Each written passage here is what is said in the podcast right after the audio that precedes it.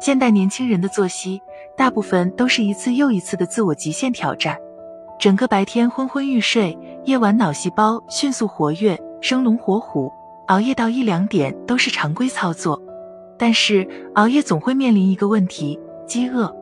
特别是深夜刷各种短视频平台时，大数据仿佛知道你在想什么，刷到的全都是各种冒着热气的美食。他们从视觉刺激你的味蕾，让你不自觉感到阵阵饥饿，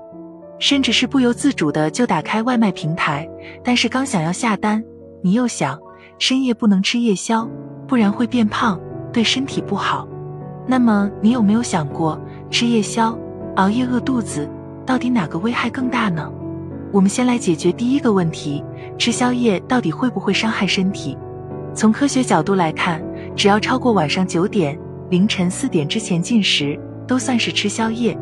理论上来看，吃东西能够让身体饥饿感瞬间缓解，且血液集中到肠胃辅助消化时，大脑供血相对较少，下丘脑和垂体活跃度降低，所以人更容易进入睡眠状态。但是很多人夜间挑选的食物都太过油腻，且每次吃的非常饱，比较危险，容易出现以下几个问题：一、心血管损伤。夜间活动量本身就比较低，如果夜宵经常吃高脂肪、高蛋白类的食物，会导致大量脂类物质在身体内堆积，这不仅增加了肝脏的代谢负担，还会导致肝脏合成的血胆固醇明显增加，容易造成血脂升高。过多胆固醇运载到动脉壁堆积，促使动脉粥样硬化，为各种心脑血管病埋下了巨大隐患。二、糖尿病风险，长期吃夜宵吃得过饱。会导致血糖指数波动，加重脂肪在肝脏内堆积的情况。虽说胰岛素可以帮助身体稳定血糖，但他们面对突然增加的工作量，却可能会忙不过来，只能看着血糖眼睁睁的升高，发展为高胰岛素血症、胰岛素抵抗，继而增加糖尿病风险。三、慢性胃病找上你。如果在夜间吃过多高脂肪、油腻煎炸类食物，自己虽然是满足了口腹之欲，但却突然增加了胃部的工作负担，夜间肠胃也得不到休息，不仅容易出现胃食管反流，后期还可能会逐渐发展为急慢性胃炎、胃溃疡。看到这些深夜吃东西的坏处，你是不是立马决定要熬夜饿肚子？等等，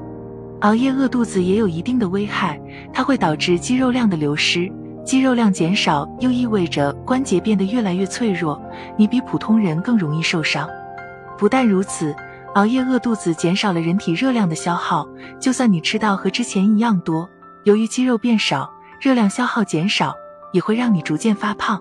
不但如此，熬夜饿肚子容易导致胃痉挛、腹痛，继而对睡眠质量造成影响，间接影响到第二天的工作和生活状态。